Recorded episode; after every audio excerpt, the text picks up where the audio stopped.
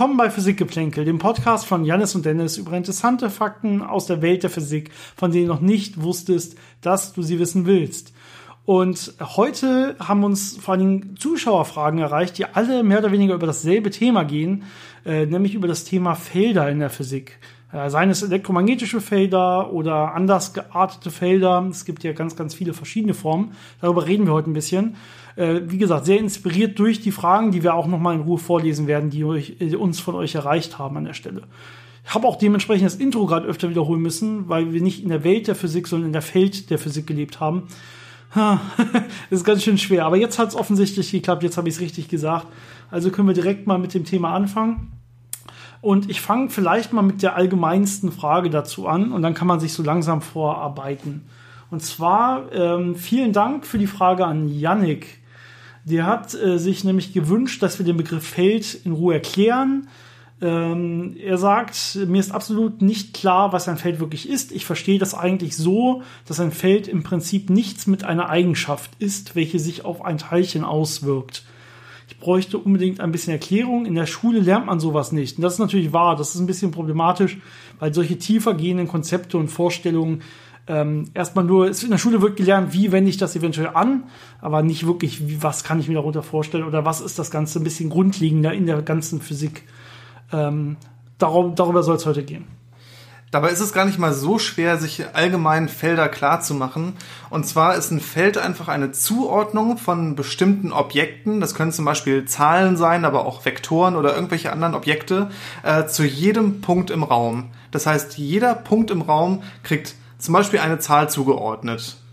Und das ist dann ein Feld. Also es ist das relativ simpel äh, zu beschreiben, aber es kann natürlich sehr komplex werden, welche Eigenschaften das hat oder welche Objekte man dann nimmt, die man zuordnet. Genau, da haben wir uns also noch keine konkreten physikalischen Felder vorgestellt, so wie wir sie probieren zu beschreiben, sondern das ist jetzt so ein rein mathematisches Konzept des Feldes, so wie sie aber auch in der Physik natürlich benutzt wird an der Stelle.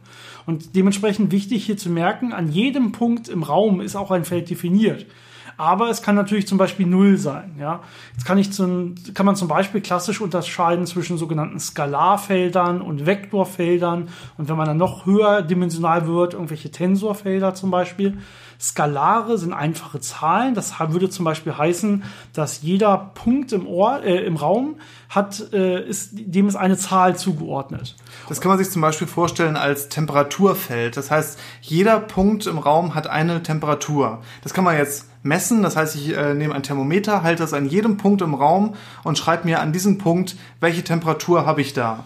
Und wenn ich das alles zusammennehme, habe ich ein Temperaturfeld, das mir genau diese Zuordnung gibt zwischen Ort und Temperatur es gibt nicht nur diese Skalarfelder, zum Beispiel Temperaturfeld, sondern man kann zum Beispiel jetzt auch sagen, ich habe ein Vektorfeld. Das heißt, ich ordne jedem Punkt im Raum einen Vektor zu. Vektor zum Beispiel dreidimensional, kann aber auch zweidimensional oder was auch immer vierdimensional sein, spielt überhaupt keine Rolle. All das sind Felder. Wichtig ist wieder, dass es für jeden Punkt im Raum definiert ist. Das heißt, wenn das irgendwo nicht sein soll, dann kann ich, habe ich in dem Fall zum Beispiel einen Nullvektor. Ja, das wäre ein Vektor, wo überall Nullen drin stehen. Dann würde ich sagen, okay, das Feld ist an der Stelle Null, aber mathematisch präziser, ich habe an der Stelle einen Nullvektor als Feld. Ähm, haben wir ein klassisches Beispiel für solche Vektorfelder? Ähm, Vektorfelder. Man kann sich zum Beispiel einen Wind vorstellen als Vektorfeld. Genau, an jedem ja. Punkt im Raum, also wenn ich nach draußen gehe, äh, nehme ich ein Windmesser und halte ihn an eine Stelle und messe eine Geschwindigkeit und eine Richtung und dann gehe ich an eine andere Stelle und mache das Gleiche. Und wenn ich das dann alles zusammen als, äh, ja, als eine Art Karte mache, dann habe ich ein Vektorfeld, das mir genau sagt, in welche Richtung, mit welcher Stärke der Wind überall pustet. Ja, also kann man sich auch wieder gut vorstellen. Genau, wenn ich ja. äh, Tensorfelder hatte ich noch genannt, vielleicht ganz kurz zur Verdeutlichung. Da gehe ich dann normalerweise von Vektoren hin zu Matrizen, wenn ich das Ganze in irgendeinem Koordinatensystem ausdrücke. Das heißt, da habe ich jetzt äh, irgendwie, ja, wie man so eine Matrix vielleicht aus Excel sich vorstellt, ganz viele verschiedene Einträge. Und das, also so eine Matrix, hat jeder Punkt im Raum, zu, ist jedem Punkt im Raum zugeordnet. Ja, und das kann natürlich auch unendlich dicht sein. Also es kann sein, ne, dass, dass ich zum Beispiel in einem kontinuierlichen Raum mich befinde und trotzdem, dann würde es quasi unendlich viele Matrizen geben, weil ich ja unendlich viele Punkte in diesem Raum habe. Und trotzdem muss jeder Punkt eine Matrix zugeordnet sein. Da sieht man natürlich daran ein bisschen auch, das ist ein mathematisches Modell, was man hier benutzt. ähm, was aber wunderbar klappt, um physikalische Effekte auch zu beschreiben. Zum Beispiel den Wind äh, oder die Temperatur, aber auch kompliziertere Sachen wie elektromagnetische Felder oder irgendwelche Gravitationsfelder, wenn man sie sich noch nach Newton vorstellt und so weiter. Ähm, da muss man dann immer nur betrachten, was habe ich hier für ein Wel Feld? Ähm, geht es vielleicht von irgendwo aus? Und dann kann es zum Beispiel sein, dass es irgendwo anders auch null ist. Das kann man dann einfach einsetzen. Aber auch in der ART, wo wir ja schon in den letzten Folgen viel drüber geredet haben, kann man sich Allgeme natürlich... Allgemeine Relativitätstheorie. Nur, dass wir Ab Abkürzungen hier nochmal immer probieren, erstmal einmal zu erklären. genau. Äh, da kann man sich ja auch vorstellen, dass der Raum selbst... Äh, ein Feld darstellt, wo an jedem Punkt eine Krümmung äh, spezifiziert ist. Das heißt, dann wäre halt dieses Objekt, was ich jedem Raumpunkt zuordne, eine Krümmung. Ähm, also genau, diese Krümmung kann selber auch mehrdimensional sein, also kann eine Richtung haben, in welche Richtung ist es wie gekrümmt. Da kommen ja, dann diese Matrizen ins Spiel. Genau. Das heißt, da wird es dann ein bisschen komplexer, aber auch das sind Felder, die man genau mit dieser Definition, wir teilen jedem Punkt im Raum teilen wir quasi ein Objekt zu und wie auch immer dieses Objekt jetzt aussehen mag, das ist klassisch ein Feld.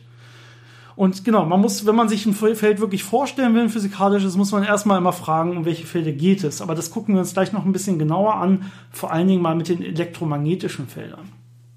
Bevor wir jetzt zu den elektromagnetischen Feldern kommen und vor allen Dingen zu einer anderen Frage, die uns erreicht hat, bleibe ich noch mal ganz kurz in der Nachricht, die uns von Yannick erreicht hat. Ähm, denn er hat noch eine Frage, die ein bisschen von diesem Thema abweicht, die ich jetzt aber auf diesem Wege kurz mit beantworten möchte. Und die Frage ist, äh, warum bewegen sich Teilchen ohne Masse mit Lichtgeschwindigkeit? Das heißt, diese Frage bezieht sich jetzt nochmal auf die spezielle Relativitätstheorie. Die hatten wir jetzt ja schon in mehreren Folgen ein bisschen beschrieben, wo es darum geht, dass äh, Teilchen die Masse haben, normalerweise langsamer oder immer langsamer als die Lichtgeschwindigkeit sich fortbewegen. Und äh, jetzt kann man mehr und mehr Energie in deren Beschleunigung quasi stecken, aber man wird nie die Lichtgeschwindigkeit erreichen. Und rein mathematisch bedarf es quasi unendlich viel Energie, die ich reinstecken müsste, damit ich das Ganze dann irgendwie so gegen die Lichtgeschwindigkeit konvertieren kann. Aber sie können, würden nie Lichtgeschwindigkeit erreichen. Und masselose Teilchen fliegen immer mit Lichtgeschwindigkeit. Und das kommt wirklich einfach im Prinzip aus den Grundansätzen der speziellen Relativitätstheorie. Da gibt's diese ähm, Energie-Impuls-Beziehung, äh, wo dann auch dieses E gleich mc Quadrat Einsteins herkommt, was ja nur die halbe Wahrheit war. Es war ja in Wirklichkeit, da hatten wir öfter schon drüber gesprochen, fehlt dann noch der äh, Teil für die kinetische Energie äh, im Prinzip von Teilchen, die keine Masse haben. Bei E gleich mc Quadrat geht es nur für ruhende Teilchen, die eine Masse m haben. Und äh, wenn ich das Ganze benutze und die Lorentz-Transformation, in der es in der speziellen Relativitätstheorie geht, um jetzt direkt auf die Frage einzugehen, ohne das alles nochmal zu erklären, ähm, hier sei wirklich unsere Folge über spezielle Relativitätstheorie empfohlen, ähm, dann kann ich mir quasi eine, äh, eine Formel herleiten für den Impuls äh, von Teilchen, die eine Geschwindigkeit haben, kleiner der Lichtgeschwindigkeit. Und diese Formel ist wirklich einfach m mal v mal Gamma. Wobei Gamma dieser Lorentz-Faktor ist, der das Ganze jetzt immer äh, quasi verzögert und je, quasi konvergieren lässt gegen die Lichtgeschwindigkeit. Wichtig ist, dass ich hier in m mal v drin stehen habe, den klassischen Impuls. Das heißt, ich habe die Masse, die Ruhemasse der Teilchen, wenn man so will, hier mit drin. Ja? Ähm, sprich, wenn ich jetzt Teilchen habe, die keine Masse haben, dann wäre einfach auch der Impuls für Teilchen, die kleiner kleinere Geschwindigkeit haben als die Lichtgeschwindigkeit, wäre der Impuls null. Damit wäre der Impuls in allen Bezugssystemen null und damit auch die Energie der Teilchen automatisch in allen Bezugssystemen null. Und ja, äh, dann würde ich, glaube ich, nicht mehr davon sprechen, dass es diese Teilchen wirklich gibt, wenn sie keinen Impuls und keine Energie haben. Auf jeden Fall könnten sie nicht mehr mit uns wechselwirken. Ja, das heißt, nach den klassischen Einsteinschen Gleichungen der speziellen Relativitätstheorie heißt es für Teilchen, die kleinere Geschwindigkeiten haben als die Lichtgeschwindigkeit, ähm, dass sie eine Masse haben müssen, ansonsten existieren sie nicht. Das kann man so vielleicht sagen. Ich hoffe, dass das ist jetzt natürlich eine rein mathematische Erklärung. Man, äh, das reicht uns Physikern normalerweise an der Stelle. Ähm, andererseits hat man natürlich auch gesucht, ob man Teilchen findet, die keine Masse haben, aber äh, eine Geschwindigkeit, die anders als die Lichtgeschwindigkeit ist, äh, aufweisen und man hat da nichts gefunden. Das heißt, äh, Photonen hat man immer mit Lichtgeschwindigkeit gemessen und äh, alle Teilchen, die eine Masse haben, äh, die man beschleunigt hat, da hat man genau diesen, diese Abhängigkeit äh, gesehen, die in der speziellen Relativitätstheorie vorhergesagt wird, dass man umso mehr Energie reinstecken muss, wenn man äh, immer kleinere Schritte an Geschwindigkeitszuwachs erreichen möchte, gerade so in Teilchenbeschleunigern. Und man kommt sehr, sehr, sehr nah an die Lichtgeschwindigkeit ran, aber der Energieaufwand wird immer, immer größer. Und ähm, deswegen kann man experimentell davon ausgehen, dass die Lichtgeschwindigkeit für massive Teilchen eben nicht erreichbar ist und aber gleichzeitig äh, für masselose Teilchen der Standard ist. Also wieder dieser große Test, der experimentelle Test, Test der speziellen Relativitätstheorie, der auch an der Stelle wieder der Realität bisher standgehalten hat. Ja, dies, die Theorie ist sehr, sehr genau auf sehr vielen Bereichen getestet worden.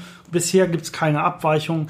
Dementsprechend glauben wir momentan daran, dass das zumindest für, für diesen Bereich auch gilt. Aber natürlich gilt auch hier, es gibt theoretische Ansätze, dass äh, es Teilchen gibt, die äh, möglicherweise Lichtgeschwindigkeit haben, aber äh, die möglicherweise keine Masse haben, aber sich trotzdem nicht mit Lichtgeschwindigkeit bewegen, was dann äh, die Lorentz-Invarianz verletzen würde.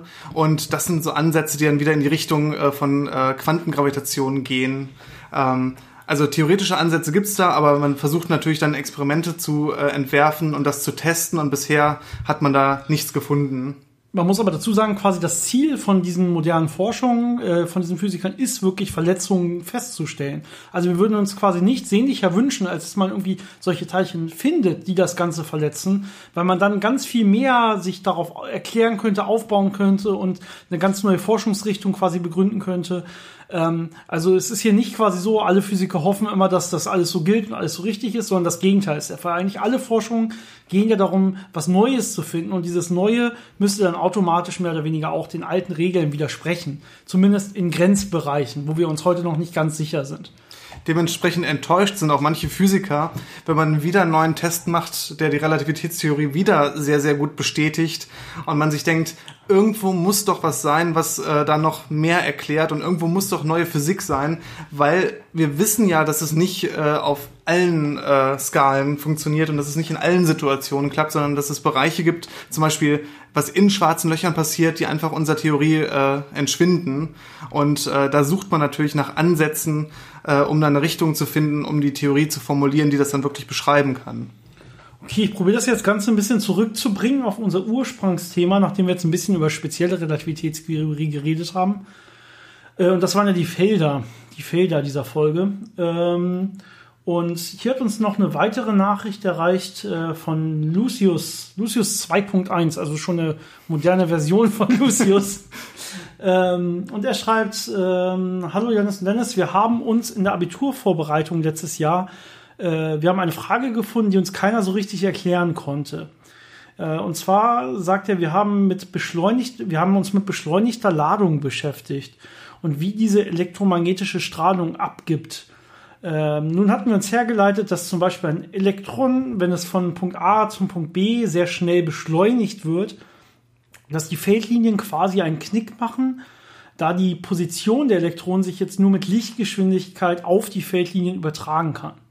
Und die Frage war nun, ähm, wie wird denn nun ein wie wird ein Photon ausgesendet? Also wenn jetzt so eine beschleunigte Ladung Photon aussendet, wie passiert das?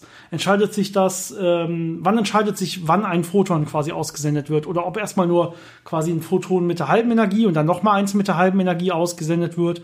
Oder ob äh, beliebig viele Photonen ausgesendet werden? Also die ganze Frage richtet sich darum, beschleunigte Ladung, was passiert, wenn das Ganze abstrahlt? Wie strahlt das Ganze ab? Vielen Dank für die Frage. Ich probiere das aber noch mal ein bisschen anders zusammenzufassen und aufzugreifen. Erstmal, bevor die Frage anfällt, äh, fängt, redest du ja darüber, ähm, dass die, dass die Feldlinien quasi einen Knick machen, wenn ich jetzt Ladung äh, beschleunige, ein Elektron zum Beispiel. Ähm, und vielleicht noch mal einen Schritt vorher, um äh, da noch mal alle auf dieselbe Stufe zu bringen. Beschleunigte Ladung strahlt immer automatisch ähm, ab. Und zwar elektromagnetische Wellen an der Stelle. Das heißt, egal was ich habe an Ladung, zum Beispiel ein Elektron wie hier, ja, aber es kann auch irgendein anderes Teilchen sein, was eine Ladung hat, oder irgendeine andere zusammengesetzte Ladung, äh, spielt keine Rolle. Sobald ich die beschleunige, und hier zählt jede mathematische Art von Beschleunigung. Das heißt hier äh, sowohl eine lineare Beschleunigung als auch das Abbremsen eines Teilchens, was eine Beschleunigung ist, als auch ähm, das ähm, Bahnenfliegen, also zum Beispiel ähm, Zykrotonstrahlung. Das heißt, ich habe zum Beispiel Elektronen oder Positronen, die ich in einen großen Ringbeschleuniger schicke und die gehen da immer ganz schnell im Kreis. Das heißt, die haben zwar eine konstante Geschwindigkeit, aber die Geschwindigkeit ist auf einer Kreisbahn oder die Teilchen sind auf einer Kreisbahn. Auch das ist eine beschleunigte Bewegung und auch da strahlt es konstant ab. Das ist einfach aufgrund von Energie- und Impulserhaltungen an der Stelle nötig, dass das Ganze abstrahlt. Beim Zyklotron kriegen sie zum Beispiel nur, haben, halten sie nur konstante Kreisgeschwindigkeiten, weil natürlich immer konstant auch Energie von außen wieder zugefügt wird. Ähm, das heißt, diese, also wenn ich jetzt ein Elektron habe oder ein Positron und ich beschleunige das von Punkt A zu Punkt B, erstmal war jetzt die Frage, wie das mit den Feldlinien aussieht von äh, der Strahlung selber oder der, der, der, der Ladung in der Realität, also in der physikalischen Wirklichkeit, ist es jetzt natürlich so, dass man nicht wirklich einen, einen, einen scharfen Knick an irgendeiner Stelle hat, ähm, nur weil sich irgendwie was von Punkt A nach Punkt B bewegt oder sowas, weil diese Veränderungen treten ja alle ja, mit, mit Verzögerung ein. Eine Beschleunigung, egal wie hoch oder wie klein sie ist, setzt nie von äh, an einem Punkt quasi ein, sondern sie muss irgendwie langsam hochfahren oder langsam wieder runterfahren. Das heißt, all diese realen Übergänge sind in Wirklichkeit so langsame Übergänge und vor allen Dingen mathematisch kontinuierliche Übergänge, wo es keine Knicke gibt. Äh, in der ganzen ja, realen Physik gibt es an der Stelle nirgendwo Knicke, sondern wenn ich das Ganze ganz genau angucke, quasi ganz genau drauf zoome, dann wird das alles schön smooth, würde man sagen, schön geschmeidig. Ja, das ist, da gibt es mathematisch äh, an der Stelle keinen wirklichen Knick. Dementsprechend habe ich da auch kein Problem. Aber das war ja auch wirklich äh, nicht genau die Frage, sondern die Frage war ja, wie sieht das mit der Abstrahlung aus? Wann wird denn jetzt ein Photon abgesendet, wenn ich etwas von A nach B beschleunige? Und das ist in der Tat eine relativ komplexe Frage. Für die Beantwortung der Frage muss ich eigentlich ins Wellenbild gehen und hier nicht im Teilchenbild bleiben, also bei Photonen.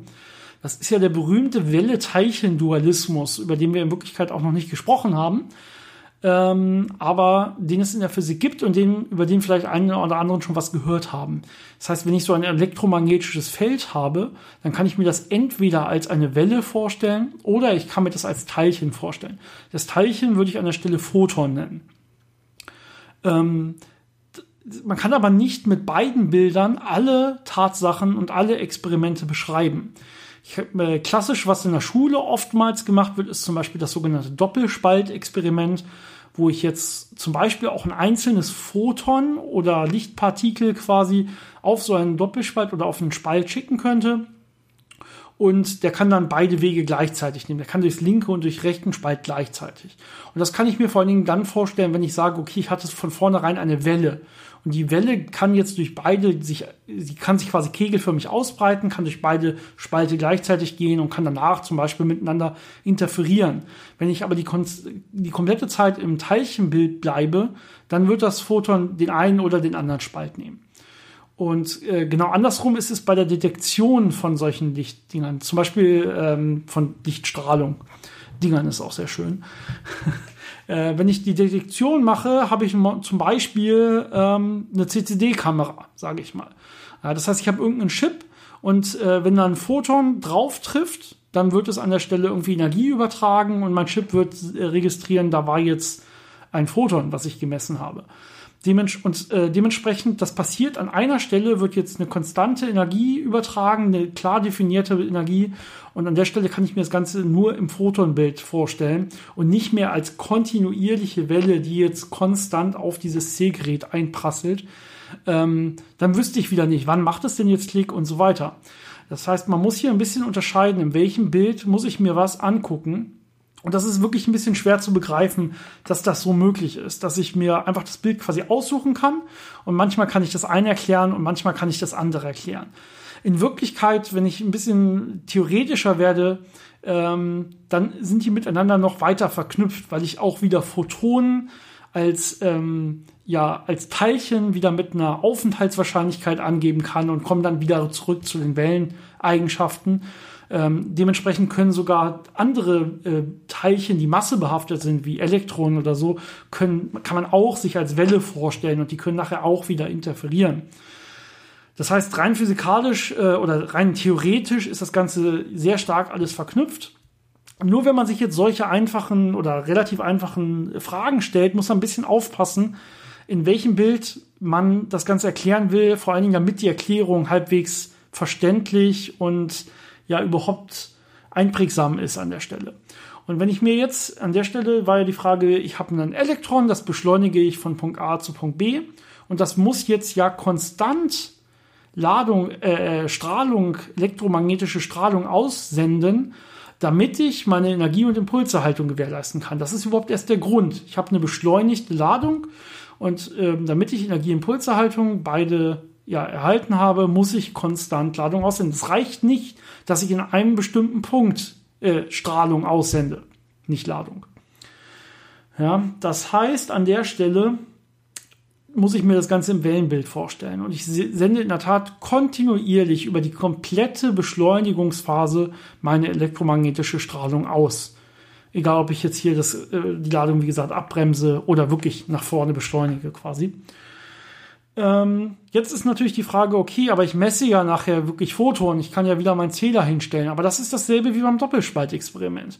Ich habe jetzt quasi dieses konstant ausgesendete elektromagnetische Feld und da rein kann ich jetzt mein, Zähl mein Zählgerät zum Beispiel wieder meine CCD-Kamera stellen.